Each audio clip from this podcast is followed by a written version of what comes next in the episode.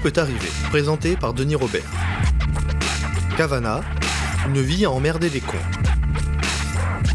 Avec Virginie Vernet.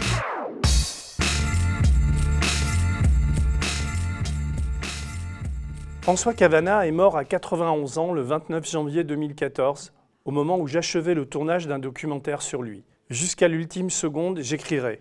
C'était un titre prémonitoire. Cavana a été une importante source d'influence pour de nombreux journalistes et écrivains de ma génération. Auteur de livres et de recueils, fondateur d'Arakiri et de Charlie Hebdo, il s'est toujours battu contre toutes les censures. Virginie Vernet, dite la petite Virginie, est l'héroïne et la scribe de ce livre ultime et posthume, Crève du con, qui sort en ce début d'année 2020 en librairie. Cavana souffrait d'une maladie de Parkinson et Virginie était sans doute la seule à pouvoir déchiffrer ses pattes de mouche. Les extraits d'entretien avec Cavana, inclus dans ce 24e numéro de Tout peut arriver, sont inédits et ont été réalisés un an avant sa disparition. Crève du con. Euh, Virginie euh, Vernet, on se tutoie.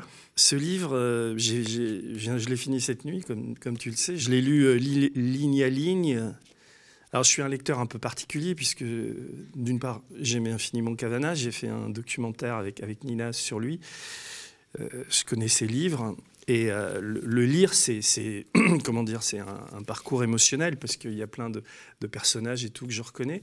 Et je, trouve que c'est un livre euh, euh, évidemment passionnant pour tous ceux qui aiment Cavana. Et je pensais aussi beaucoup à un lecteur qui connaît pas Cavana, un type qui a 25 balais ou 30 ou 40, j'en sais rien. Il y a des tas de lecteurs qui n'ont pas connu l'époque des Rital et tout ça il retrouve la musique de Cavana, enfin ce qui est très émouvant dans, ce livre. Cavana est mort il y a combien? Il y a six ans. Et, là, il revit, mais tellement fort, c'est tellement incroyable. Et je t'invite, et toi, en fait, parce que tu as été, lui dit un moment, la petite secrétaire ou la scribe du, livre, on, va en parler, mais tu es surtout l'héroïne du bouquin. Et ça, ça, je l'ai découvert. Je pensais qu'il aurait fait un ou deux ou trois chapitres sur toi, mais ça ne parle ça parle essentiellement d'amour, ça, ça, parle de, de, de, toi, de votre de votre relation. Et après, ça fait aussi des allers-retours avec le passé. On, revient à l'époque de ses parents, l'enfance, euh, euh, les camps, enfin les, camps de travail, etc. Mais le, fil rouge, c'est quand même cette, histoire qui vous unit tous les deux. Donc, euh, alors, la première question que je, te pose, est, elle est assez technique, c'est-à-dire que euh, donc Cavana souffrait d'une maladie de Parkinson, il écrivait en pâte de mouche, c'était une des seules à pouvoir euh, euh, reconnaître son écriture. Comment ça s'est passé ce, livre? Tu, as, Au fur et à mesure, tu tapais ou alors c'est tout à la fin que tu as, découvert ça? Avant tout, je voulais...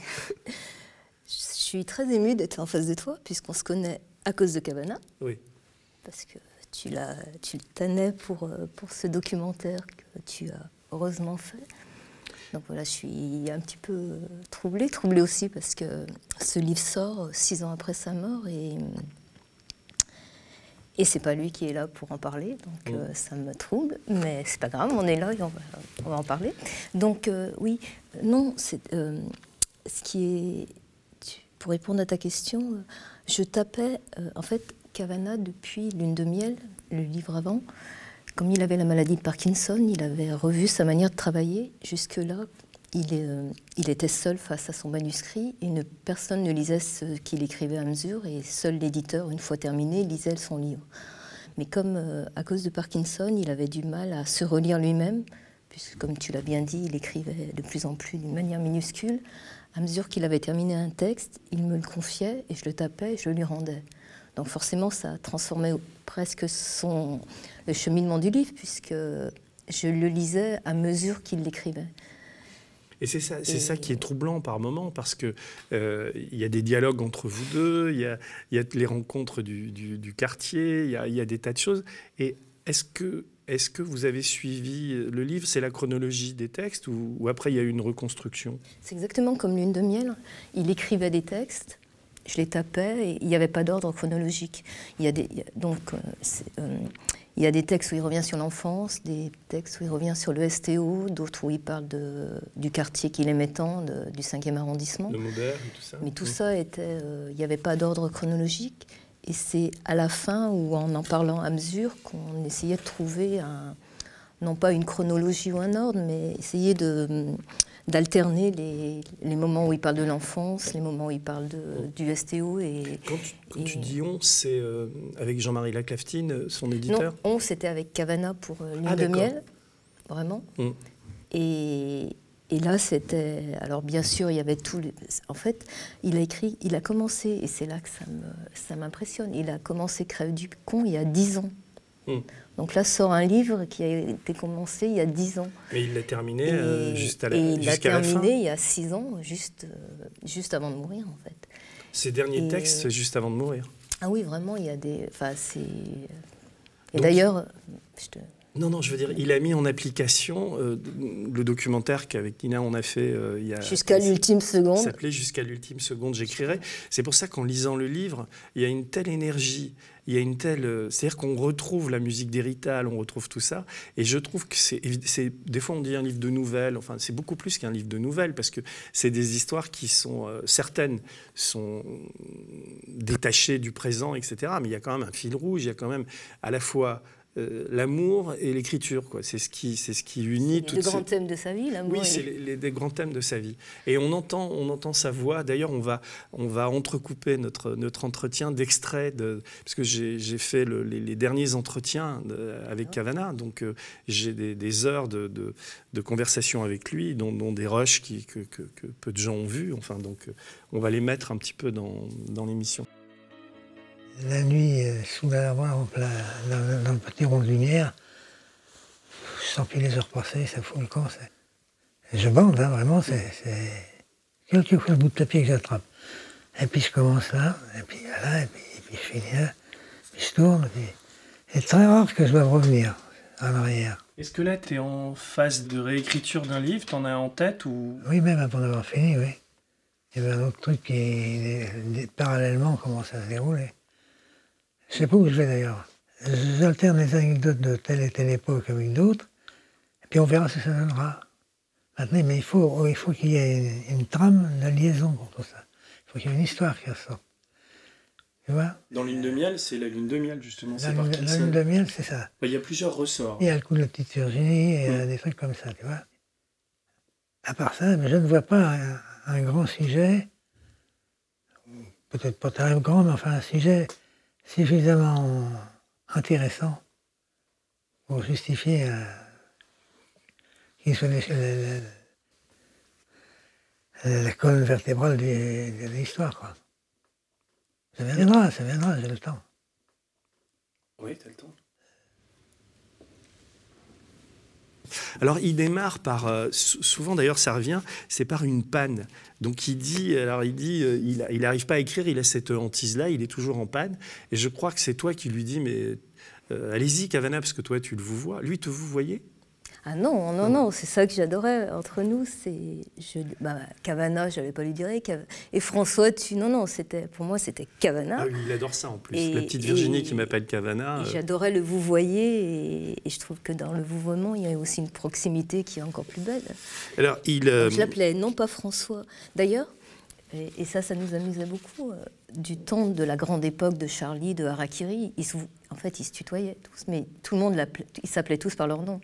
C'était Cavana, GB, Rézère, euh, Cabu. Oui, parce que ces fantômes apparaissent aussi beaucoup dans, le, bah dans le livre. Et pour moi, euh, Cavana, c'était pas François, c'était Cavana. Or, dans, dans, la dernière période, c'était assez surprenant, Charlie Hebdo, tout le monde l'appelait François en fait. Et, et Cabu, les gens, mais même, même dans le journal, Cabu, euh, les gens, entre eux, ils s'appelaient Jean, et, Cavana, il se retrouvait plus entre Jean, entre François. Oui, je sais, je, me souviens. Donc c'était Cavana, c'était vous et, lui, bien sûr, c'était tu.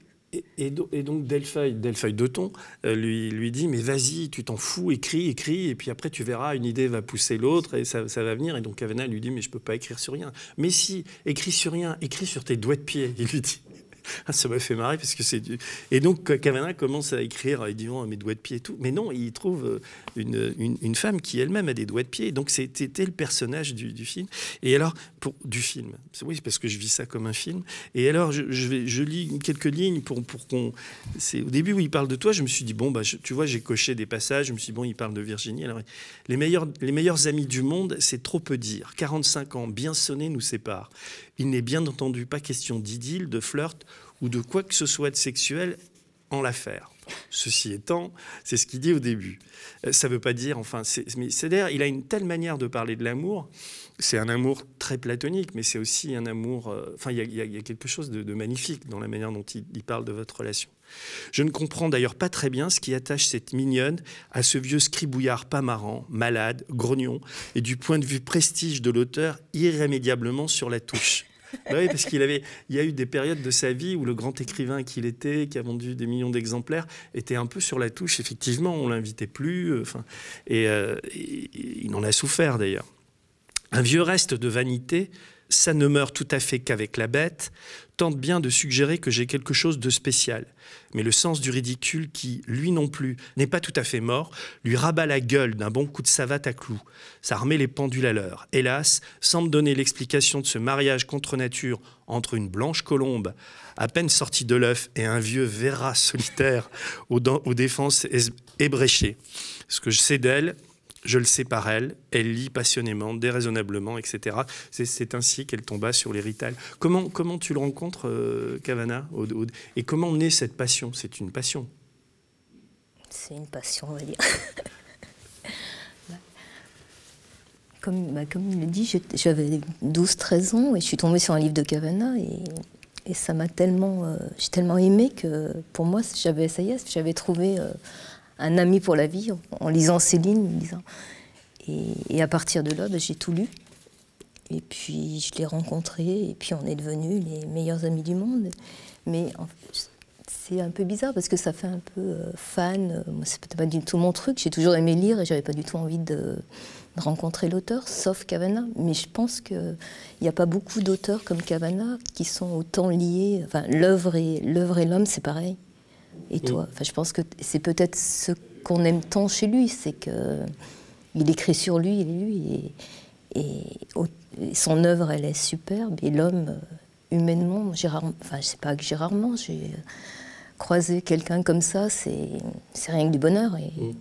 et toi, qui l'as croisé, je suis sûre que tu penses ça. Bah, mais bien sûr, c'est. c'est, euh, euh, oui, c'est ça. Mais après, pour, pour, pour entrer en contact avec lui, comment, comment tu avais fait Tu avais quel âge quand tu l'as rencontré? En fait, j'avais rien fait. Enfin, il était, le hasard a fait que j'habitais Saint-Étienne et qu'à l'époque, bah, j'avais, j'avais 18 ans, un peu moins même. Et il y avait une des plus grandes fêtes du livre à Saint-Étienne, c'était dans les années 90. Et ben, j'ai fait comme le fond. Mais à l'époque, il avait un, un succès fou, il y avait une queue incroyable. J'ai fait la, petite, la queue pour euh, avoir ma petite dédicace. Mais, mais tout de suite, je lui ai parlé du livre je lui ai- et, et on s'est souri. on- et après, chaque fois, J'y suis retournée et on, on a été boire un verre et après on s'écrivait des petits mots, des- mais pour parler, de, pour parler du livre, pour parler de. de- voilà, on enfin, il- je, crois l'avoir touché et il- parce que tu- j'étais tellement touchée. voilà. Un jour, tu viens de travailler à Paris dans, dans l'édition. Ça, c'était longtemps après. on- oui, Vous avez une relation épistolaire, vous vous êtes beaucoup écrit. Pas, pas beaucoup, mais, mais on, mais on s'écrivait. Voilà. Mm. Dès qu'il y avait quelque chose à dire, ben, on, s'envoyait d'un petit C'était mot. l'époque et- évidemment Internet. Effectivement. Donc j'ai la chance d'avoir plein de jolis petits mots, des petits dessins de Cavana. Et puis, euh, une dizaine d'années après, je suis venue à Paris. Et puis là, ben, on on s'est plus quittés parce qu'avant tout, on était des, des complices, des amis. Ah oui, vous êtes un couple inséparable. D'ailleurs, il- à la fin, il dit euh, bon, il ne se passe rien, il ne se passera jamais rien. C'est fort, c'est fort bien ainsi. Pas de jalousie. Après, quand on lit le livre, euh, c'est pas tout à fait ça. Juste deux amis qui peuvent compter l'un sur l'autre. Pas de sexe entre nous, sauf qu'il y a qu'il y en a un justement. Je me pose la question l'aimerais-je autant la petite Virginie si sous la rugueuse étoffe de son jean, il se trouvait au lieu du petit pain au lait que j'imagine, une panoplie complète de jeunes mâles en état de servir. Et il dit Cavana. bonne question. Mais ça, c'est l'humour de, de, de Cavana. En plus, il a une manière de parler de, de, sexualité ou qui est tout- tout- toujours très drôle et il, est- il est très distancié et ça passe quoi. Enfin, c'est, ça fait mieux que passer. On comprend exactement ce qu'il veut dire. En gros, si c'était un mec, il n'y aurait pas eu la même, la même, la même histoire. Donc après, quand c'est pour ça qu'il c'est vraiment intéressant parce que on entre moi-même qui vous connaissez tous les deux, qui vous ai vu évoluer. Quand, quand je, quand je devais parler de toi, à- ou même quand on doit te présenter un générique du documentaire, on ne sait pas quoi dire. amis. euh, on peut pas dire. Et puis c'est des questions impudiques aussi. Je t'ai jamais demandé euh, qu'est-ce qui se passe avec Cavana? On sentait qu'il y avait une, une relation très très particulière, mais vis-à-vis de l'extérieur, enfin, il y a des questions qui viennent et tu n'oses pas les poser. Et puis en fait, ce livre, il, il répond mais tellement bien, non? Sûrement, mais c'est vrai qu'entre nous, même entre nous, ça nous amusait. On avait du mal à, à définir ce qui nous liait vraiment. Est-ce que c'était de l'amitié? Est-ce que et en fait, un jour, j'avais trouvé, ça l'avait amusé, que c'était de l'amitié adultérine. Ouais. Et, et ça. euh, mais, enfin, moi, j'ai mis. Ça fait six ans qu'il est mort. Je me suis beaucoup. euh, déjà, il, continue à me manquer énormément, puisque une, enfin, une, moi, je garde le mot amitié dans notre relation, parce que c'est. Mais justement, le mot amour, pour moi, c'était pas ça. Or, maintenant, plus j'y pense, je crois que l'amour, euh, l'amour, euh, ça peut être entre deux amis, entre deux amants, entre un, un père et un fils. Et c'est cette complicité qui fait que bah, on est tellement heureux de se retrouver, d'être ensemble. Et, et qu'est-ce que quel bonheur C'est vrai, j'avais un bonheur de le retrouver. De, de- Mm. enfin, bon, en même temps, c'était Cavana et, Et quel lui, il dit ça plaisir. aussi. euh, Il de- dit un moment, euh, euh, quand elle part, euh, enfin, elle me, enfin, tu lui manquais tout le temps, quoi. Enfin, parce qu'il faut dire qu'Havana avait une sorte de, double vie, mais pas cachée. Je veux dire, il passait une partie de son temps, une moitié de son temps à Paris, et l'autre moitié avec Tita, sa femme et sa, famille. Enfin, il y avait plutôt ses chiens que sa famille, d'ailleurs, dans sa grande maison euh, à 80 km de Paris. Et donc, il faisait des, allers-retours jusqu'à ce qu'avec Parkinson, ça, devienne compliqué. Il y avait un, chauffeur qui l'amenait, je crois, euh, chaque semaine. Un chauffeur, ouais, Un un, ami. taxi. euh, Ouais, un taxi. euh, une fois par- bah, mais ça, c'est juste la dernière année. Sinon, Ouais. jusqu'à plus de conduisait, 80 ans, il prenait sa voiture. Il avait, euh.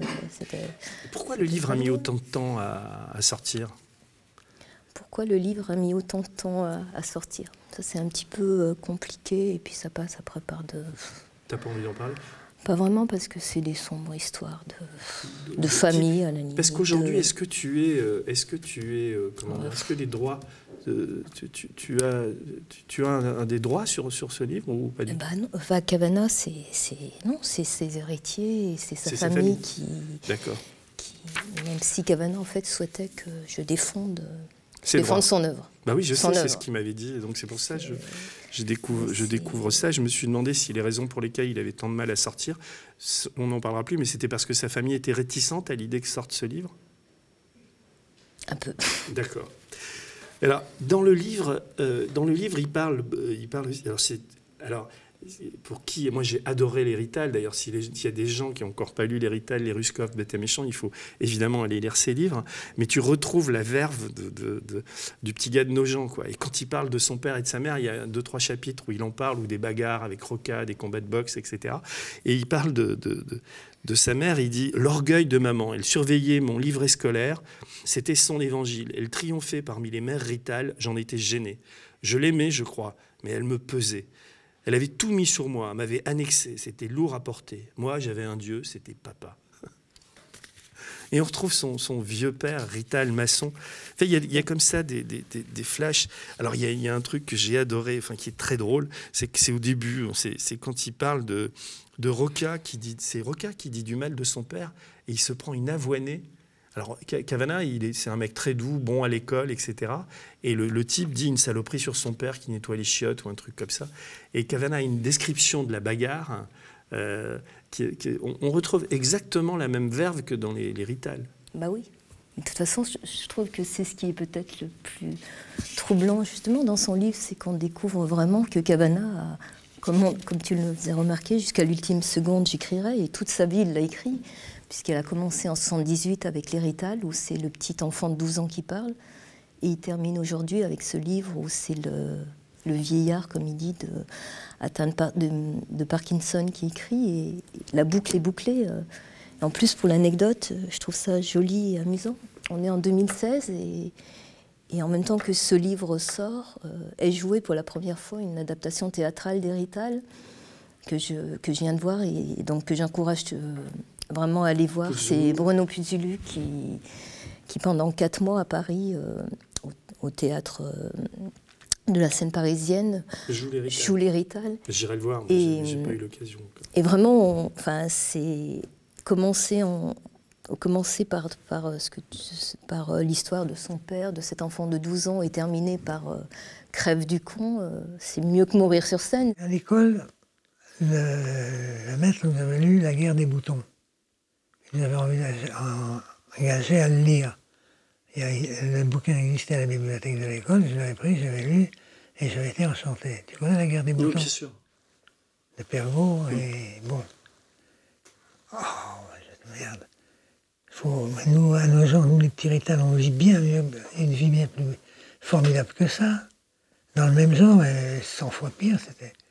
On était des les maîtres de la rue, quoi.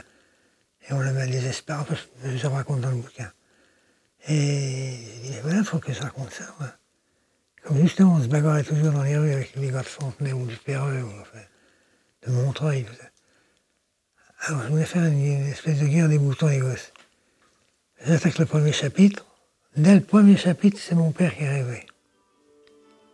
Il a surgi tout seul là où il est. Je ne savais pas, je savais pas que ça allait être ça. Et moi, ça a été une espèce d'hymne au père. Ça, m'a emmené où? Tu vois, l'écriture, ça, ça, ça, va où ça veut, l'écriture. Il faut te laisser emporter. Il ne faut pas lutter contre. Il faut se laisser prendre, laisser exalter. Et dans, dans, l'excitation mentale, on y va, on y va, on y va. C'est vraiment un métier formidable, tu sais. écrire,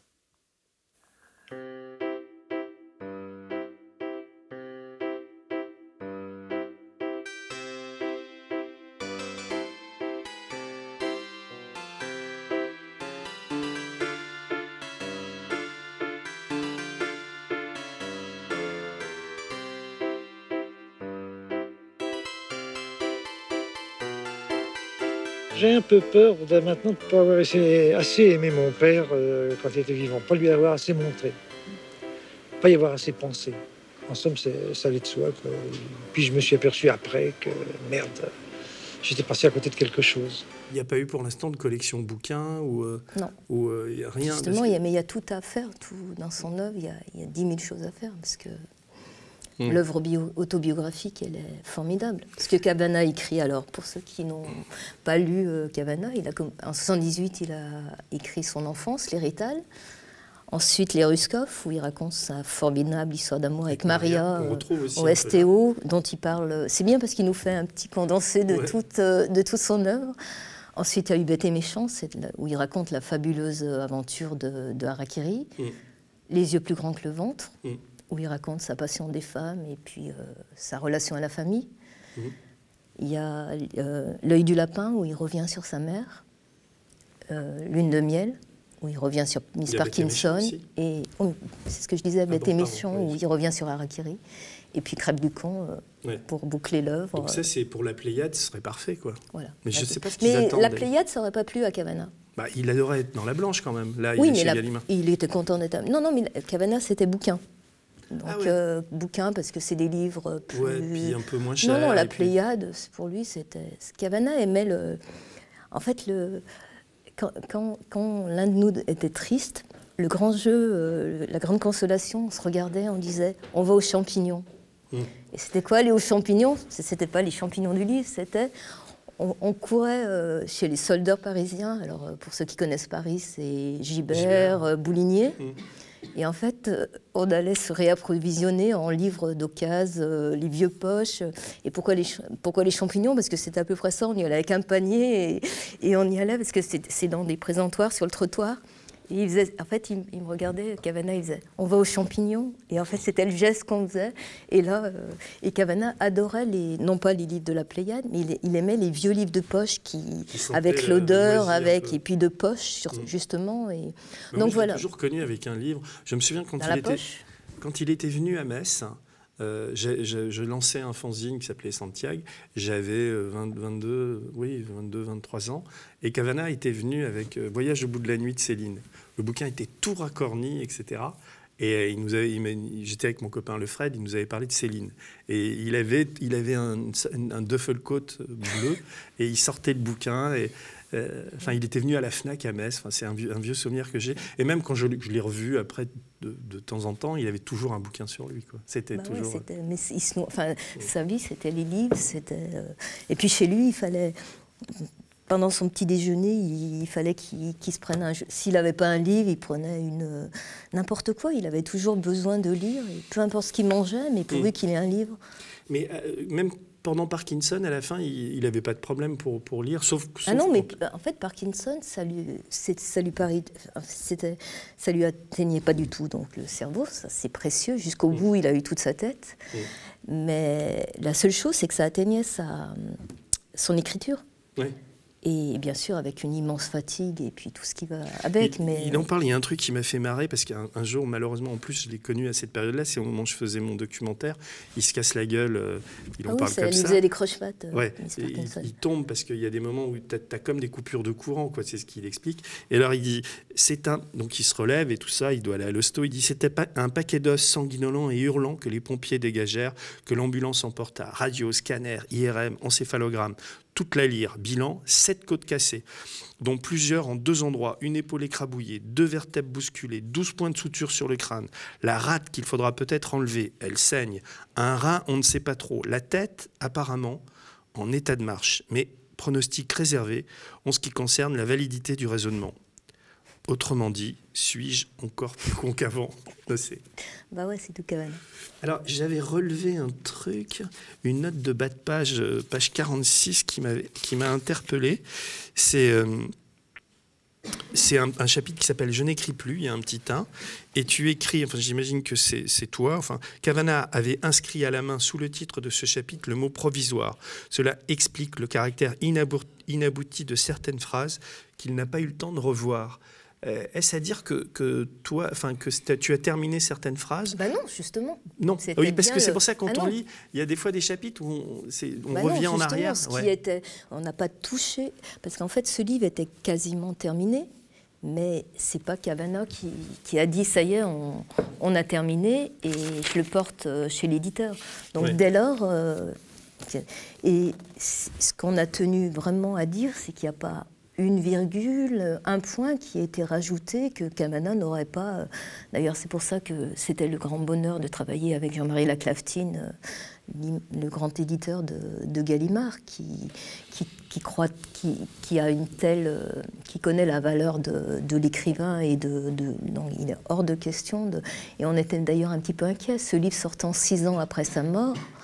Qu'on pense qu'on avait sorti tous les fonds de tiroir, qu'on avait euh, Ah re- tout- ou c'est ça soit les- comme le fameux livre de, de, de Sagan où on est, où je crois son fils a carrément terminé les phrases. Euh, Mais, mais non, là c'est vraiment du pur Cavana. Par contre, il a été tellement euh, sourcilleux jusqu'à la relecture euh, avant le BAT qu'il aurait sûrement euh, corrigé une phrase ou peut-être. Et ce qu'on tenait à dire, c'est que on l'avait, les- tout était tel que Cavana l'avait euh, l'avait laissé. donc ça, signifie que, que donc comme tu tapais chaque fois les chapitres, lui a tout relu ju- jusqu'à la fin, Bien jusqu'à sûr, la dernière tout ce ligne. qui est, oui, Et il savait que le livre non, aurait cette gueule. Oui, D'accord. si ce n'est, si- non, oui, oui. Même les petits chapitres courts de. Ah oui, mais la que fin. ça soit des Ouais. chapitres courts, des Et- chapitres. Et alors, alors je, te repose la question parce que c'était quand même un, tu vois, j'avais écrit lisait-elle au fur et à mesure ou a-t-elle tout, découvert à la fin? Parce que ce qui est très troublant, c'est que ça dit des choses absolument personnelles sur, sur votre histoire, et donc le fait de les lire. euh, par exemple, je te donne un exemple, c'est à un moment, il dit, euh, voilà, il essaie de nous expliquer que c'est une amitié, enfin que c'est un amour, enfin il essaie, et puis à un moment, il sent que tu es amoureux d'un autre garçon, il est puissamment jaloux. Et donc, euh, j'imagine qu'il te, te le dit pas. Mais toi, tu es en train de taper, tu découvres en tapant que Cavana est jaloux du, garçon dont, tu es amoureux, qui est plus jeune que lui, etc. si, euh, d'abord c'est un jeu. Ce qu'il faut quand même pas oublier, c'est que c'est du. Bien sûr, c'est tout, mais c'est quand même un livre. Et, et Virginie que je suis n'est pas exactement la petite Virginie non plus. Oh, Virginie, tu vas pas me faire ce plan-là quand même. Tu- Non, non, tu peux pas me dire ça. Mais Ça, alors, c'est vraiment toi, je enfin. réponds- alors, pour répondre à ta question, ce, qui me, ce que je trouve troublant aujourd'hui que le livre sort effectivement et qu'on me parle de, de cette relation, c'est à quel point il y, a, il y a comme un déni qui se.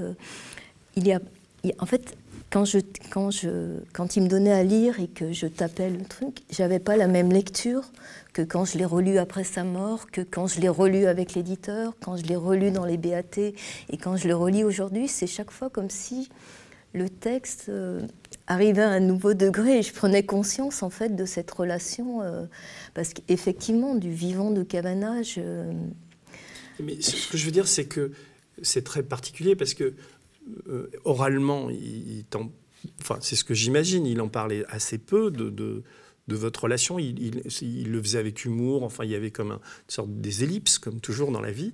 Mais là, quand il l'écrit, toi, tu, découvres ce qu'il dit, ce qu'il pense de toi et ce qu'il dit. Donc ça, ça joue évidemment sur la relation. En même temps, il parlait de tout. C'est pas non, justement, on, en parlait de ça. Mais bien sûr qu'on en parlait. Il est puisque oui, cette jalousie. Ben non, en fait, j'ai eu des et c'est peut-être ce qui est aussi passionnant avec Cavana, on parlait de tout. Et à partir, mais je me demande, en fait, pour te dire vrai, cette histoire. Euh, de, petite Virginie amoureuse et de cet acteur dont j'étais tombée euh, amoureuse. Je me demande maintenant, parce qu'il a suffi que, que Cavana meure pour que, pouf, il m'intéresse plus. Et c'est presque comme si ah c'était le. comme si en fait, c'est ça qui, qui, me trouble de plus en plus. C'est à partir du moment où on, devient le personnage. Mais je, quand, quand, quand, à un moment, il y a une. Je trouve qu'il y a une réflexion de Cavana qui est, qui est très intéressante sur la littérature, puisqu'il fait remarquer au début, quand il a la panne de l'écriture, que je lui reproche cette panne, parce que je lui dis, mais, mais maintenant que je suis devenu un personnage de vos livres, si vous n'écrivez plus, je fais quoi de ma vie? Hmm. Et en fait, c'est c'est très troublant cette réflexion parce qu'il y a presque un peu de ça, comme si j'attendais qu'il écrive ma, ma vie pour, pour, la, pour la vivre. Et, et ce qui me, vraiment ce qui me trouble, c'est que une fois Cavana mort, euh, bah, c'était terminé. Et à un moment, effectivement, c'était devenu eh ben, ma, cette, cet élan pour cet homme euh, qui rendait jaloux Cavana. le comédien, oui. Et, on peut dire son nom, et, et eh ben on peut le trouver, non il y a un jeu, on peut, on peut, le deviner dans le livre. Mais c'est tout ce jeu et toute cette ambiguïté entre celle que je suis et le personnage du livre. Et en fait, il y, a une réflexion sur ce qu'est la littérature aussi qui est très intéressante. Euh, je, vais, lire, c'est une page, hein, mais ça, parce que ça m'a fait marrer, parce que c'est un dialogue, donc c'est... Euh, je t'avais demandé de choisir un, un extrait, c'est pas celui-là que tu as choisi? Non. Donc ça va, je peux te lire. C'est sur l'amour. Alors il y a Carmen. Carmen, c'est un personnage, c'est la, la, la, concierge, du cinquième. Euh, du cinquième, qui, est à Maubert. Quoi. Qui est à Maubert et qui est vraiment une figure du quartier. Oui, ce qu'il faut dire, euh, bonjour Carmen, si tu nous écoutes. Je l'ai croisé un jour, je ne sais pas si... Ah oui, tu as dû la croiser. Ouais, et il y a, d'autres personnages. Il y a le pharmacien, il y a le, le, clodo, enfin il y a des gens comme ça. Ouais, il y a des gens qui traînent dans le quartier et puis ce sont des, des personnages comme ça du livre. Et donc là, il y a une discussion sur l'amour et donc il y a Carmen qui dit, l'amour, il est dans la tête. Tiens, dit Rita. Alors Rita, c'est qui Rita, c'est la petite serveuse de, la Criée. Voilà, le, restaurant qui est à côté. Je croyais que c'était dans le cœur qu'il était. Tout c'est rien. L'amour, il est dans la tête, le cul, il est dans le cul, l'amour, il est en haut, le cul, il est en bas. L'amour est une totalité, dit le pharmacien. Donc c'est une discussion de groupe, quoi. Euh, il y a le haut, il y a le bas, ensemble. S'il en manque un des deux, ça ne peut pas marcher, enfin pas longtemps. Vous dites des bêtises, dit Carmen. L'amour, même s'il n'y a pas le haut, c'est l'amour. S'il n'y a que le bas, c'est le cul, pas l'amour. Un peu de cul, comme vous dites, une nuit. Alors, ça, c'est le pharmacien qui dit un peu de cul, comme vous dites, ne nuit pas. Et là, Cavana, il se venge un peu sur le pharmacien. Il dit Pour prononcer cul, sa bouche, pauvre en lèvres, avait pris spontanément la forme d'un cul de poule, ce qui aida bien. Alors Carmen, elle dit Si, un petit peu de cul, euh, il peut pas faire de mal, mais c'est pas l'amour, ça. C'est le sang qui cogne dans les veines. L'amour, il est en haut. Alors le pharmacien, on, est un peu chez Pagnol là, sauf que chez Pagnol, on ne parle pas tellement de ça. Mais je vois ce que voulait dire, dit le pharmacien.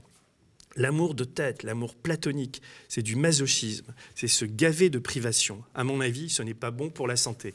Et là, on se dit, bon, Cavana, il parle de son histoire avec, euh, avec Virginie, c'est tout le temps en filigrane. L'amour, alors ça c'est qui C'est Carmen qui dit. L'amour, il n'est pas fait pour faire du bien à la santé, dit Carmen. L'amour, il est amour. Il frappe comme il veut, quand il veut, qui il veut. L'amour, qu'il est seulement en haut et rien en bas, plastonique, comme vous dites. Eh bien, cet amour-là, on peut en mourir. Celui qui l'est seulement dans le cul, non. Vous avez beaucoup vécu, dit le pharmacien. J'ai été une belle fille, dit Carmen. Vous l'êtes toujours, dit le pharmacien. Pas pour vous, dit Carmen, en frappant d'un coup sec de la paume de la main, euh, d'un coup sec de la paume sur la main du pharmacien qui s'égarait, vint à passer un SDF, etc. C'est assez, magnifique. moi, j'adore ça. C'est euh, la force des dialogues de Cavana. Bah, c'est ça, c'est-à-dire qu'il y a une légèreté, puis un moment, boum, ça envoie du lourd quand même. Et toi, t'en penses quoi, Denis? L'amour, il est dans la tête ou il est dans le cul? C'est une question que tu me poses, ça? Eh bah ouais. Euh, alors attends, il faut que je, vraiment que je réfléchisse. bon, bah, tu je pense que l'un va être difficile. On, en parlera après l'émission, si tu veux. Bon, là, il me, faut, il me faut un peu de temps, tu vois, je peux pas répondre comme ça. Mais je suis assez d'accord avec... Je pense à peu près comme Cavana là-dessus. Donc... Euh, euh, c'était quoi le, passage que tu, tu as choisi, toi? Il y a un texte que je trouve très beau, qui s'appelle Le Labrador. Oui, parce le chien. Que, Parce qu'il il, y a, il est question deux fois d'un Labrador. Il y a Félix, qui est son Labrador, et puis il y a... Félix, c'est celui qui aime les herbes Voilà, c'est le, le, chien botaniste. C'est mm. magnifique, ça aussi. Mais celui que j'ai choisi, c'est sur le, le, chien de, de Christian, parce qu'il fait vivre le quartier de Maubert. Euh. Mm. Donc je lis Oui, vas-y. je n'ai pas l'habitude de lire, mais bon. le Labrador. Un Labrador. Le chien de Christian, c'était un Labrador. Non, je vais enlever mes lunettes, ça sera mieux. Nonchalant et majestueux. Voilà ce qu'on peut dire d'un Labrador. Ils avaient leur banc. Christian dormait dessus, le Labrador dessous, l'image du bonheur. C'est ce qui vous venait tout de suite de lèvres, et en effet, il y avait de ça. Le labrador tomba malade, une grosse maladie. Le gars du dispensaire vétérinaire hocha la tête. Mauvais signe. Il y avait là-dessous une vilaine tumeur. Il aurait fallu opérer, et très vite. Encore le résultat n'était-il pas garanti? Christian dit Opère, mon gars, opère. Tout le village Maubert fut dans l'attente. Des dames du quartier demandaient des nouvelles du Labrador. Rita, la belle-fille de la criée, pétrit un gâteau à la manière de chez elle, quoique le Portugal ne soit pas spécialement noté pour sa pâtisserie. Mais Rita avait trouvé un livre en grec avec des images. Ce fut long. L'hiver passa. En se secouant de sur le dos des neiges de la nuit, Christian s'étonnait de ne pas recevoir le grand coup de langue, plaqué comme un beefsteak sur toute la surface de son visage. Ce fut long. Et puis un matin, on n'a plus revu Christian. On se souvint que, ces temps-là, il toussait, discrètement. Tout en Christian était discrétion. Il était clochard aussi peu que possible. Il ne faisait jamais la manche, laissant la manche venir à lui. Un matin, il n'était plus là. Le banc était tout à fait vide. Mais le fourbi de Christian n'était plus là. On sut plus tard. Christian avait pris froid ou autre chose. Enfin bon, il était crevé à l'Hôtel Dieu, c'est le plus proche. Avait-il revu son labrador? On l'espérait. Quand quelqu'un du cinquième passait devant le banc, il avait une pensée émue. La petite Virginie allait jusqu'à l'alarme. Et puis on a revu le Labrador. Nonchalant et majestueux, il plastronnait au bout d'une laisse en cuir sans doute parfumée, piqué tout du long de points celliers faits main. À l'autre bout, un homme, plus suffisamment jeune pour qu'on place l'adjectif avant le nom, suffisamment toutefois pour se trimballer un foulard de soie et son labrador. c'est... beau. Et euh, non, c'est bien parce que en le, lisant, euh, il est là, quoi. L'écriture, c'est pas un apprentissage. Hein. Il faut être bon du premier coup. Il faut être quoi? Il faut être bon du premier coup. Et rester bon jusqu'au bout. Pas réfléchir. Mais quand tu regardes, putain, des bouquins, t'en as écrit, tu sais même pas. Tu sais combien t'en as écrit? 55 par là dont une bonne 25 romans. Et dont euh, pas mal de romans historiques où euh, tu, oui, tu euh, et tu les places au même niveau que les. Comment comment tu les regardes les. Ah, moi oui, moi oui, moi j'ai pas deux manières d'écrire ni deux manières d'être passionné. Quand j'ai décidé qu'un sujet m'excitait, je, m'y donne, je m'y donne à fond. Et comme je fais très gaffe à tout ce que je fais et que je soigne toujours très bien eh ben, je suis fier de tous mes bouquins, oui. Il n'y en a pas un que. Mais il y a quand même des, des, des livres, bah alors là, comme lecteur, qui, qui comptent plus que d'autres. Qui, ah, ça, c'est vrai. où tu, tu, te dis, putain, c'est. Et puis il y a des bouquins qui sont quand même plus légers, quoi. Enfin, t'as l'impression que t'as pissé de la copie. Euh. Non, non, non, non. non alors... Ça, je fais pas. Si toi, lecteur, tu, tu, tu penses ça, c'est que tu as lu le bouquin et que ça t'a fait cet effet. Bon. C'est pour ça que je te pose la question. Mais je l'ai pas fait exprès. Tes livres historiques euh, où, tu... on, on, les reproche assez, cela. Non, c'est pas que je te les reproche. C'est que je me dis, l'implication n'est pas la même. Il y a une âme il y, a, il, y a, il y a, une âme dans une miel qui, et, il y a, une, il y a un, jeu, une, pisser la copie, c'est peut-être un peu, le mot est peut-être, quand on écrit, je sais que c'est difficile, mais tu vois... de pisser de la copie hein Si, c'est pas drôle de pisser de la copie. Non, c'est pas drôle. Pourquoi le fait-on? On, écrit pour, euh, pour les faits, justement, pour, pour, pour, faire quelque chose de beau. Pourquoi pisser de la copie? À moins, à moins d'être un employé dans un ministère, et encore maintenant, ils n'épissent plus. Mais ça veut dire que dans chaque ligne, il y a, il y a, oui, monsieur. Il y a le même, il y a le même taf, quoi. C'est le même. Euh, oui. Dans chaque ligne, il y a le même souci de faire quelque chose, de faire de l'art. Et il y, a un, il y a un moment, tout à la fin des chapitres, il écrit, il, parle, je crois que c'est, ça s'appelle sémantique, il parle de votre relation, et il dit c'est pour montrer son recul, il dit J'ai peut-être compté cela avec un peu trop de désinvolture. L'humoriste qui se croit obligé, n'est-ce pas? Il s'est joué là un drame, le drame éternel, et l'énorme éclat de rire des enfants des écoles, on est mercredi, ne dessert pas ce point qui me broie le cœur, ni ne ranime le sourire sur les lèvres de la petite Virginie. Donc, il, euh, tu te souviens de ça? Mm. et, et, toi, quand tu tapes ça, tu te. Enfin, ça doit être euh, très émouvant, quoi. Tu le revois le lendemain. Euh. C'est ce que je te dis, je crois que je faisais une sorte de. de... Mais parce que vous discutiez de. Oui, on a, mais en fait, c'était ça. Le bonheur des Cavana, c'est qu'on faisait que de discuter. Alors, mm. euh, on parlait de l'amour, on parlait de la mort, on parlait de, de tout, d'Arakiri, de, et, mais oui, on en a parlé de, de, de ce qu'était l'amour, de ce qu'était la jalousie. On, bah, on s'est disputé, on s'est. Euh, mm. Après, il m'aidait à, Il me donnait des conseils pour, euh, pour me faire remarquer de, de celui dont j'étais amoureux. Et, euh, et, tout ça, ça se passait rue des Trois Portes, dans son, dans son studio. Tout ça, dans le quartier de Maubert. Ouais, qui n'était pas très grand, quoi. Il, avait sa couche, bah, il avait sa table, il avait sa chaise. Mm. Euh, aujourd'hui, euh, enfin, l'endroit est habité par. D'ailleurs, quand des journalistes venaient l'interviewer, ils, ils, arrivaient chez Cavana, ils devaient se dire, il doit quand même avoir, un, je pense, un super appart, Cavana. Et, en fait, il était, en fait, il avait gardé son but. En fait, il vivait dans le cinquième, comme tu t'expliquais, il était la moitié du temps dans sa maison de, Qui était une, belle maison, une grande belle maison où, vivait sa famille. Et puis son, son petit pied-à-terre dans le cinquième, et son petit pied-à-terre dans le cinquième était son ancien bureau de, la grande époque de Harakiri. Et, en fait, c'était là qu'il était bien. Et c'est comme je te disais, il n'avait pas besoin d'un château, il n'avait pas besoin de.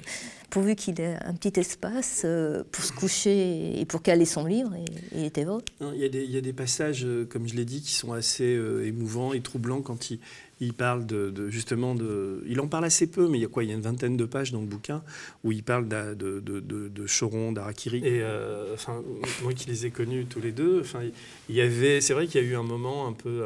avec toutes les histoires qu'il y a eu à Charlie Hebdo, il y a eu un peu de détachement entre les deux hommes. Et donc, il, il, il clôt un chapitre en expliquant ça. Je l'ai dit, sur la fin, nous avions pris quelques distances.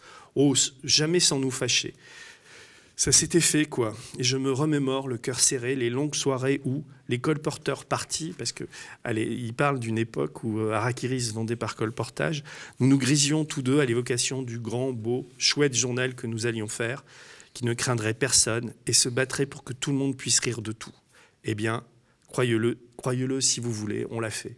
Euh, Hein Tout y est. Ouais, tu vois, il n'y a pas besoin d'en dire plus. Et en lisant ça, évidemment, moi je pense à l'époque d'aujourd'hui. Cavana est parti avant la tuerie de, Charlie Hebdo. Juste un an avant. Il est parti avant Macron, il est parti avant les Gilets jaunes, il est parti. Comment, comment il. Enfin, c'est une question idiote, mais permets-moi, après toutes ces questions intelligentes que je t'ai posées, je t'en pose une idiote. À ton avis, comment il vivrait cette période, Cavana? Qu'est-ce qu'il écrirait sur cette période? Est-ce qu'il serait Gilet jaune, par exemple? Comment veux-tu que je te réponde à ça? Ça ferait, ça serait faire offense. Bah oui, mais tu vois bien comment il est avec les SDF. avec les, Il ne veut pas toucher à la politique, mais en même temps. Mais il, touche à la politique et, il s'est toujours interrogé. Il n'y a pas un édito, il ne revient pas sur des questions politiques de toute façon. Et, et s'il a jamais écrit sur Macron, si... il a beaucoup écrit sur Mélenchon, par exemple, euh, Cavana, il les derniers bien, temps. Oui, il l'aimait bien, Mélenchon, avec ses, avec ses, euh, mais, mais, bien sûr qu'il était. Enfin, Cavana n'aimait pas la politique, euh, la politique politicienne et ses débats à la, à la con finalement. Mm. Mais, mais tout, tout, est politique chez Cavana. Tout, enfin, tu vas et tu le sais. Euh. alors après, qu'est-ce qu'il aurait pensé des gilets jaunes? Qu'est-ce qu'il aurait pensé euh, Ça serait, je trouve, que ça serait le trahir de, de ma part de, de dire ce qui. Mais on sait de quel côté était était... D'ailleurs, bah, regarde, comme je venais aux médias, je me suis dit c'est quand même un journal politique et j'ai retrouvé ce livre qui était sorti dans les années 78. C'est chez Jean-Jacques Pauvert. Ah, je ne l'ai pas lu celui Et en fait, c'est un recueil des textes de Charlie, de, de, de Charlie, de Harakiri. Et, il, y a il, y a cette définition que j'aime beaucoup de, de qui dit. Euh, donc, on est aux médias. J'ai écrit une fois ou l'autre, ici ou là, à peu près ceci. La gauche, c'est ce qui essaie de comprendre. La droite, c'est ce qui refuse même d'envisager qu'il y ait quelque chose à comprendre. Je n'ai rien à y retoucher. Pas mal. Et tu veux que je un, un petit peu encore pour, les, pour le média? Et c'est pour répondre à ta question, qu'est-ce qu'il penserait de Macron aujourd'hui euh, Gauche, donc ça, ça a été écrit en 78. Gauche, droite, qu'est-ce que ça veut dire? Non, Droite, je sais. C'est opter délibérément pour l'injustice, les privilèges, puis le refus de penser. C'est opter pour des valeurs qui n'ont pas à être discutées, puisqu'il va de soi qu'elles transcendent toute explication que même émettre la prétention de les justifier par argument logique serait blasphématoire. blasphématoire pardon. La droite, c'est la notion de tabou au service des privilèges de quelques-uns c'est l'affirmation du droit sacré de s'enrichir indéfiniment en parasitant le travail des moins doués pour la foire d'empoigne. Je continue Gauche, je vois moins bien. Je suis un peu paumé.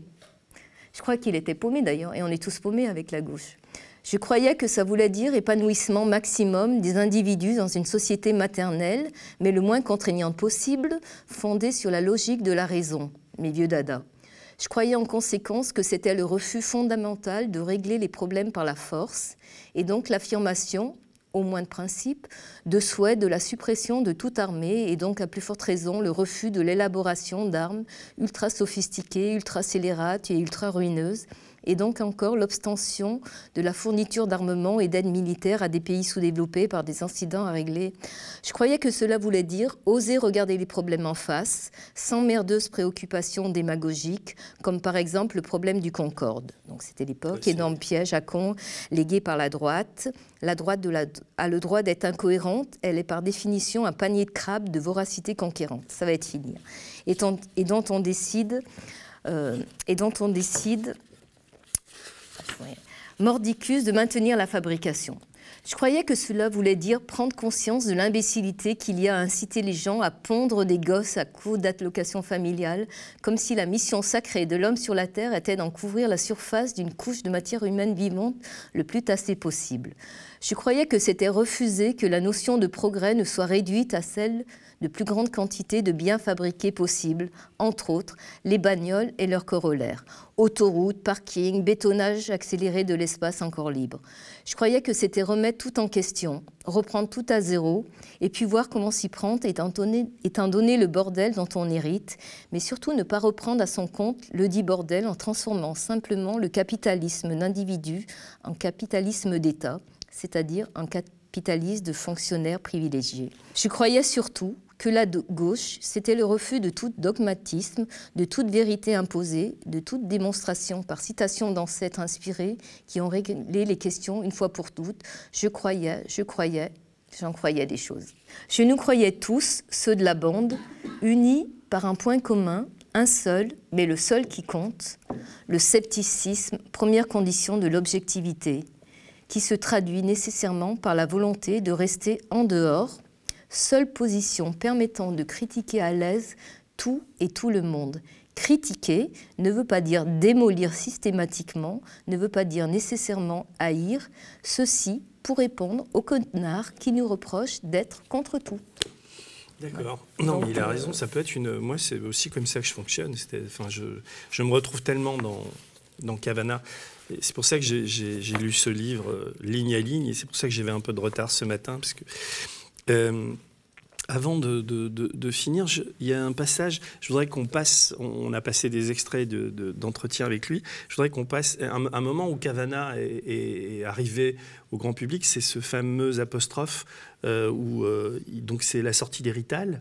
Pour lui, c'est un moment très important. Et invité sur le même plateau que lui, il y a génial Bukowski, euh, donc un écrivain pochetron américain, et il y a une scène de baston où Kavanagh le fout dehors. Que vous êtes occupé de... Bukowski, ta gueule, tu nous antiquies Voilà Moi, je voudrais dire quelque chose, docteur Ferdière, et je peux pas. J'attends le trou et tu ne me le donnes pas. Alors, docteur Ferdière, moi, je me suis contenté, il y a deux jours, de relire les lettres d'Antonin Artaud au docteur Ferdière. Et vous savez quoi? Eh ben, j'ai la trouille, une trouille verte de vous. Ah mais oui, j'ai peur. Bon, bon, bon, Alors, bien. Mais Antonin Artaud, j'ai lu ses lettres oh, qui sont pas... Bukowski, shut Bukowski, je vais te foutre mon poing dans la gueule. doucement, Cavana, doucement. Oh, c'est pas vrai. Il revient dans le, dans le livre sur, sur cet épisode et on sent qu'il a une sorte de, vieille rancune à l'égard de Bukowski, qu'il adore comme écrivain. Et alors il dit, euh, à la fin, il dit, maintenant, n'allez pas me raconter partout que si les Rital ont, été un succès, c'est le résultat de mon intervention mal embouchée. Book n'en est pas moins un splendide poète, mais c'est aussi un sale connard d'Amerloc venu se payer la tête des, des ridicules petits franchouilles. Book, je t'emmerde. Il est mort, il y a une justice. Oui, mais justement, revenons sur ce qu'il dit. En fait, c'était ce passage, tout le monde ne connaît peut-être pas ce passage où, où Cavana avait apostrophé euh, Bukowski en lui disant euh, Ta gueule, Bukowski. Et, effectivement, il avait été énormément critiqué. Ça l'avait bizarrement beaucoup touché ce, ce passage parce qu'il avait l'impression de mal avoir été compris parce qu'effectivement, il, il admirait. Il admirait les, écrits de bah, Bukowski. Les de la folie ordinaire qui venait de sortir à l'époque, c'est un grand livre. Dans cette émission, il l'avait, euh, c'était insupportable pour Cavana, Bukowski, déjà parce qu'il n'arrêtait pas de tripoter, il était bourré, mm. il n'arrêtait pas de tripoter les genoux d'une pauvre... Euh, d'une pauvre auteure qui était invitée là, donc euh, Cavana était choqué que que personne ne se permette de remettre à sa place cet homme qui, tripotait cette femme parce que c'était Bukowski et que c'était un pauvre auteur. Tout le monde en rigolait de ça, donc ça l'a énervé.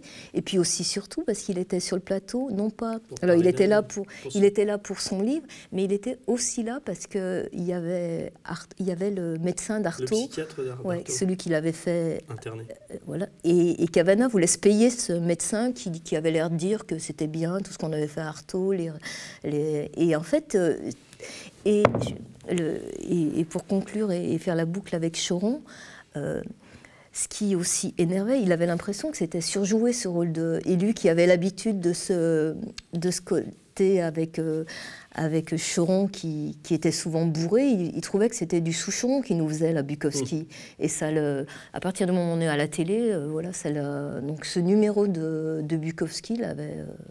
Il faut dire que Cavana, il, contrairement à. Bon, ça lui arrivait de boire un coup, mais enfin, je veux dire, il picolait dix fois moins que la plupart des gens, de, ah des mecs d'Arakiri. Et puis, son rapport aux femmes, était, il était tout sauf. Même si euh, tous ces gens-là ont été aujourd'hui seraient peut-être taxés de, de, de, machistes, etc. Et Cavana était d'une grande pudeur à l'écart des femmes. Il était, on peut dire qu'il était féministe. Euh. Et tu l'aimes bien, Pivot? J'aime bien, oui. Hum.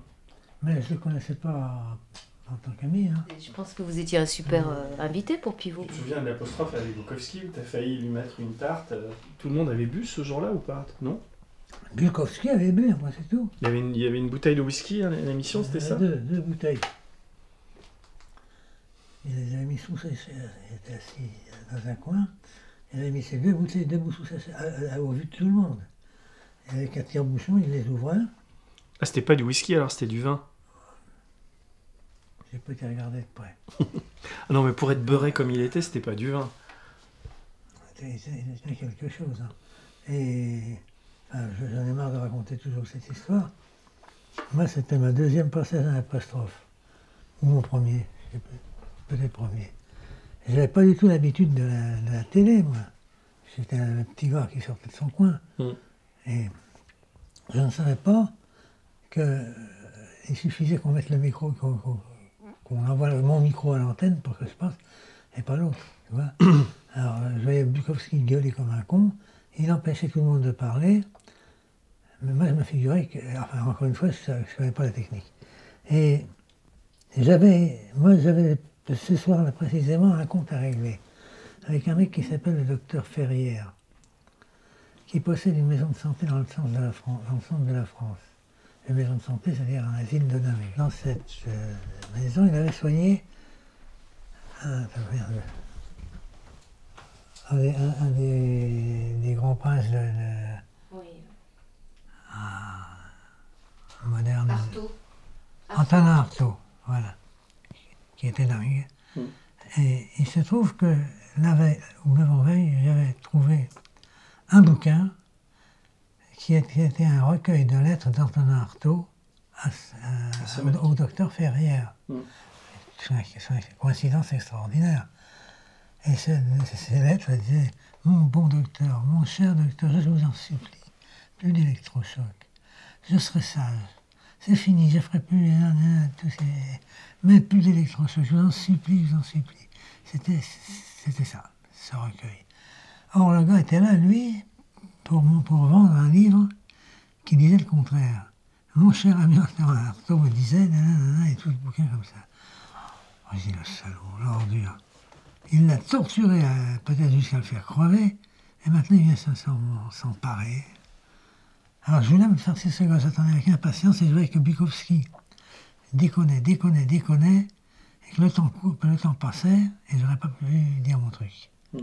Et moi, ce mec, vraiment, il avait une gueule de rat. Je voulais vraiment me le faire. C'était méchant. Hein. Voilà. Qu'il y a un bouquin à vendre, moi, je pensais qu'à ça.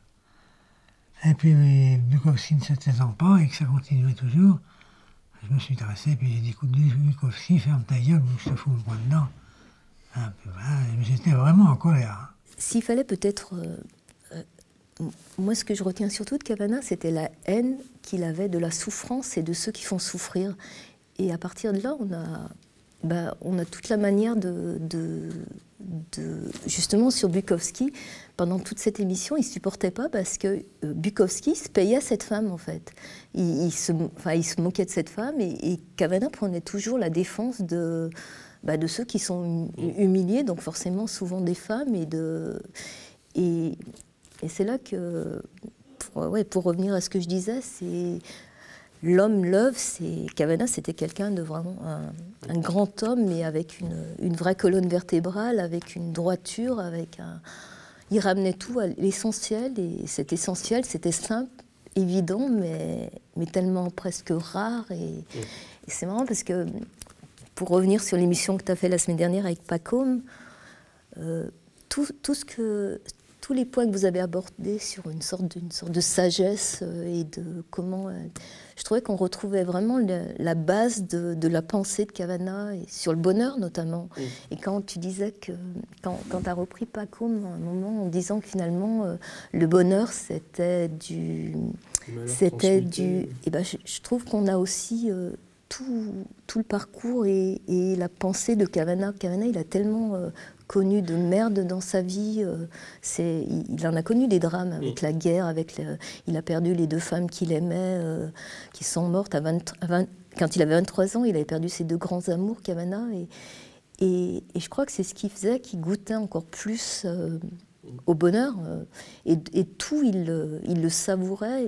alors, il était surtout pas ce côté un peu optimiste à la con, puisque lui, où on était J'adorais, mais je crois que tu le montres dans le document, tu le dis dans le documentaire. Cavana, c'était soit on est pessimiste, soit on est con, puisqu'on sait qu'on on va vers la mort.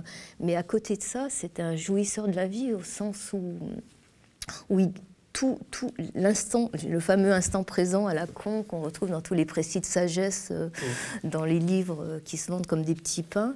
Et ben c'était ça Cavana. Il savait goûter au bonheur et c'est et moi, si, si j'ai tant d'émotions à, parler de lui, si j'étais tellement heureuse de, de, ces moments avec lui, c'est parce que le moment où, tous les moments, on les vivait. Quand, quand, je te dis, quand on allait aux champignons euh, chercher des livres de poche, quand on se baladait dans Paris à, à parler de tout et de rien, on, était les plus heureux des, mm. j'allais dire des hommes tous les deux, mais Il y a aussi une autre femme dans sa vie qui, qui est, Ah bah qui est oui. très importante, c'est Tita. sa femme. Et c'est sa femme. Et donc Tita euh, fait la préface du livre. Elle a une très jolie phrase à la fin. Elle dit, euh, elle parle du de tout ce qui est de tous ses écrits. Elle dit c'est toi, euh, encore toi, toujours toi, depuis toujours ivre de mots, prête à fustiger pour être aimé, la fantasmagorie des silhouettes qui t'ont fait palpiter jusque dans le grand âge, généreuse manne littéraire, n'abolit pourtant pas ce que nous avons connu. Bah, parce que aussi derrière tout ça, il y avait Tita, quoi. Tita qui récupérait Cavana les, les- les week-ends, Cavana qui avait fait, je- j'en parle dans, dans mon documentaire, une tentative de suicide. Enfin, je veux dire, euh, c'est aussi un fantôme du livre. Et elle en parle un petit, il en parle un petit peu avec tendresse, son amour des chiens. Enfin, et, et, euh, Mais Tita est présente dans le livre. oui, elle est très présente, oui, oui. Et on voit bien que, mais je veux dire, il, il est, elle est, euh, il en parle dans d'autres livres, donc, euh, mais elle, elle est présente là aussi. Et le fait qu'elle fasse la préface, je trouve ça, je trouve ça assez, assez beau. Et alors, je, voudrais finir sur parce qu'à la fin, il y a un truc qui m'a bien plu, moi. C'est euh, Cavana qui essaie de, de se, de se définir.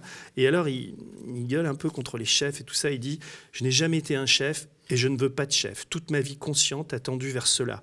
Travailler comme un esclave ébloui si le travail me convient et tout seul. Il écrit en gros tout seul. Il l'avait écrit à la main, tout seul, c'était écrit en gros. Bah oui, tout est écrit. Mm. Tout est écrit à la main, ce que je tapais. J'ai été plus qu'un auteur, un susciteur de vocation, un stimulant, un excitant. Jamais un chef. Pour en finir avec ce, avec ce rejet tacite, point d'interrogation, de ma vraie communauté de ploucs immigrés, oui, parce qu'avant, il parle des, des, des Rital et de la manière dont on essaie de le récupérer comme italien et tout ça, c'est un, c'est un peu ça, non qu'on Bah peut- oui, mais tout ce qui était récupération, tout ce qui était groupe, tout ce qu'il détestait. Et si on le ramenait à, l'immigration italienne, il n'aimait pas. ouais, il, est donc- il est quand même au musée de l'immigration, là, aujourd'hui. Il y a la truelle de son ah, mais père. ça, c'était de son vivant. Il avait Ouais. fait don. C'est le premier à avoir fait un don. Et il avait fait le don de la truelle de son père. Alors, il dit Je pense qu'il n'y a en effet rien de pire que la jalousie si active entre pauvres, renforcée par l'indignation du nanti, qui ne tolère pas qu'un enfant de purotin fasse mieux que son fils de con. Ça ne m'a en tout cas jamais perturbé, puisqu'il a, fallu que j'atteigne presque le siècle pour en prendre conscience.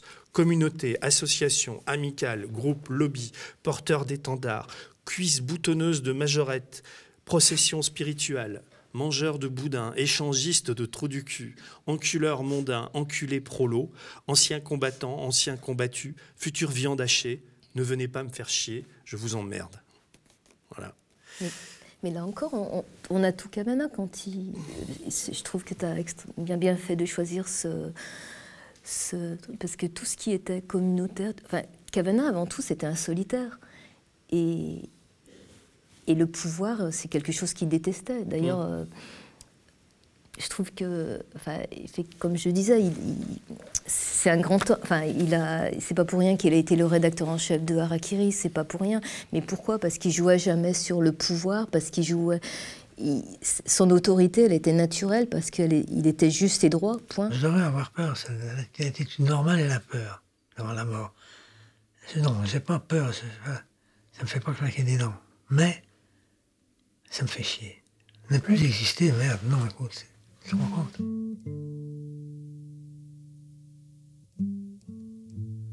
Théoriquement, rien ne s'oppose à ce que l'homme, disons, devienne immortel un jour. Ne soit plus, euh, que la fin de sa carrière ne soit plus automatiquement la mort. Tu vois?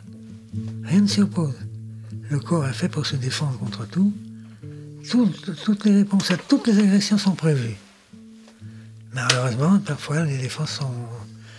Et le, le mec finit toujours par mourir d'une façon ou de l'autre. C'est tellement rare, les, les hommes justes et droits, que ça en devient. C'est-à-dire euh, dit- Il dit, d'ailleurs, j'aurais peut-être, si j'avais été son éditeur, j'aurais hésité avec un autre titre, hein, parce qu'il dit à la fin, il dit tout à la fin du livre, il dit qu'il a toujours été insensible à sa culpabilité, ce dont je ne suis pas sûr. Il, il dit ça, mais bon. J'en souffle très fort et à tout jamais. Il dit qu'il il dit je suis un être moral et il ajoute je m'étais amusé à forger une devise et cette devise aurait pu être le, le titre du livre parce qu'elle elle raconte le livre. Connais-toi toi-même et aime-toi aime-toi toi, quand même. Et Voilà. tout étant dans le quand même, et Oui. tout est là Connais-toi toi-même et aime-toi quand même. Donc si on veut, on veut aussi goûter au bonheur de lire et au, Et alors j'imagine qu'il y a des, des, tas de gens qui connaissent Cavana, qui, qui, sont rués sur le livre. Il est sorti il y a une semaine. Il y a une semaine, donc l'émission va passer dans, dans, une semaine ou dix jours. Mais enfin, euh, voilà, c'est Crève du con, c'est chez Gallimard.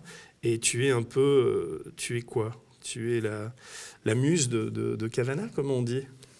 J'aime bien la muse parce qu'il amuse, amusé. Ouais. Et, et, en fait, euh, Cavana, je crois qu'on a, on a souri pendant toute l'émission. C'est avant tout, c'est je me disais c'était un bonhomme, mais c'était un homme drôle, c'était euh, et donc euh, la muse de, de cet homme, euh, ouais, ouais, ouais.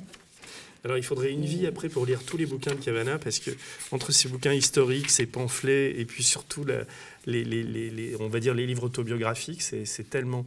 Si des gens ont le bonheur de ne pas connaître ça, il faut, il faut, il faut lire Cavana, parce que c'est surtout une, leçon de, quoi, une leçon de liberté. Voilà. Moi j'aime infiniment cet homme, et ce livre était, est, est, tellement beau que... Enfin, c'est la...